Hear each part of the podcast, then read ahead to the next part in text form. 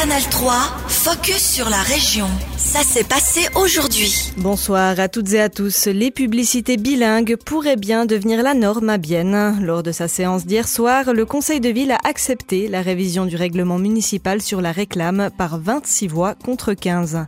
Un règlement qui oblige les entreprises à faire leur publicité en français et en allemand dans la cité zélandaise. Pour une minorité du Parlement biennois, il s'agissait pourtant là d'une trop grande contrainte et d'une mesure qui ferait perdre à Bienne son attractivité pour les annonceurs. Denis Brichelet, conseiller de ville vert libéral. La version que le conseil municipal a proposée, à notre avis, euh, contient trop de choses strictes. Euh, c'est une trop grande limitation de la liberté de l'économie et puis de la liberté des, privés de faire ce qu'ils veulent sur, sur leur propre terrain, c'est le problème de chacun. S'il ne veut pas être euh, compris par une partie de la population, si on fait euh, de la pub et on n'est pas compris, c'est son propre problème. Donc à cause de ça, à notre avis, il faut qu'on retravaille le règlement d'être plus libéral. Au final, la majorité de gauche a obtenu gain de cause. Pour elle, s'opposer à cette loi, c'était s'opposer à la population francophone. Un argument que partage le maire socialiste de Bienne, Éric Fer.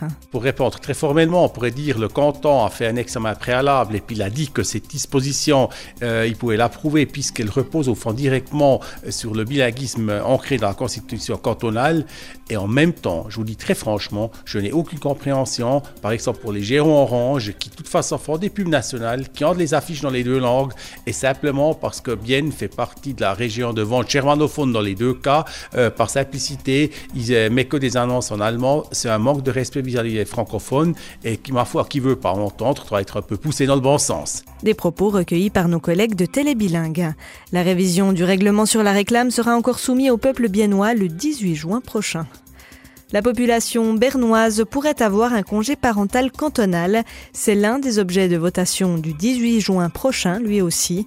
Le comité de campagne a présenté hier le contenu de l'initiative et ses arguments en faveur du texte. Il demande un congé parental de 24 semaines, dont la moitié peut être répartie librement entre les deux parents. Cette durée s'ajouterait au congé maternité de 14 semaines et au congé paternité de 2 semaines. Ce dernier est entré en vigueur le 1er janvier 2021. N'est-ce pas un peu trop tôt pour en vouloir encore plus? La réponse de la députée socialiste au Grand Conseil et membre du comité d'initiative, Moran Riesen.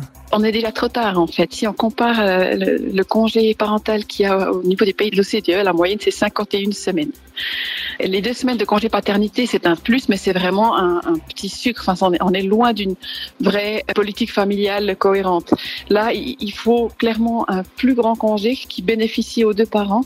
Et si on a un certain nombre de semaines, c'est aussi là qu'on va voir les répercussions positives liées à un congé parental, bah, que ce soit sur les familles, sur la conciliation vie professionnelle, vie familiale, sur l'économie et, et, tout ça. Il faut un certain nombre de semaines pour que ces répercussions se fassent ressentir dans la société. Deux semaines, c'est vraiment, voilà, c'est important, mais c'est vraiment qu'un tout premier pas de fourmi. Il faut un vrai congé pour euh, avoir aussi tous les bénéfices qu'apporte un congé parental aux familles, à la société, à l'économie. La population du canton de Berne se prononcera sur cette initiative le 18 juin prochain.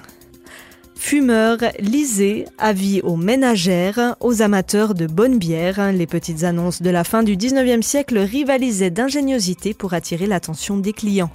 C'est ce qu'on découvrira au musée d'art et d'histoire de la Neuville dès demain. La nouvelle exposition de l'institution se penche sur les petites annonces des journaux locaux, le courrier et le vignoble. On en parle aujourd'hui avec Sandrine Girardier, conservatrice du musée. Nous lui avons demandé pourquoi consacrer une exposition à ce thème particulier. Alors quand on fait des recherches dans la presse par exemple, on peut difficilement s'empêcher d'avoir l'œil comme ça euh, qui tombe sur l'une ou l'autre de ces annonces et certaines sont vraiment euh, intéressantes, vraiment cocasses et euh, il y a cet aspect-là qui est certainement important. Et puis l'autre élément qui m'a engagé de développer cette thématique, c'est que c'est un ensemble de documents qui sont finalement assez peu connus. Euh, le contenu, on le retrouve pas forcément ailleurs. Et ça, c'est quelque chose que je trouvais important à mentionner dans l'exposition. Comment est-ce que vous avez retrouvé toutes ces annonces et surtout comment vous les avez choisies? Ça doit pas être évident. Alors, le parti pris de l'exposition, c'est de se, de se baser sur les volumes du vignoble et du courrier qu'on a au musée. Et en l'occurrence, ça concerne euh, un créneau chronologique qui va de 1861 à 1915, en sachant qu'il y a des lacunes euh, dans ces années-là, mais du coup, bah, je les ai tous euh, consultés. Et celles qui me paraissaient vraiment pertinentes, vraiment intéressantes, bah, je les ai sélectionnées. Ce qui fait qu'au total, dans l'exposition, il y aura environ 300 annonces qui sont répertoriées dans quatre grandes thématiques que sont euh, les entreprises, les loisirs, la santé et justement les petites annonces qui émanent souvent du domaine privé. Il y a des exemples assez étonnants, hein, du dentifrice au bureau de l'imprimerie du vignoble ou bien du Bordeaux chez un horloger. C'était courant à l'époque de vendre des produits qui n'avaient aucun rapport avec son commerce. Alors euh, ces deux exemples-là, je les ai euh, sciemment mis en exergue parce que justement ils sont rigolos et, pas forcément en adéquation avec l'activité qu'on s'attendrait à trouver bah, justement dans un atelier d'un horloger où bah, en principe c'est quand même plutôt des pendules, des horloges ou des montres.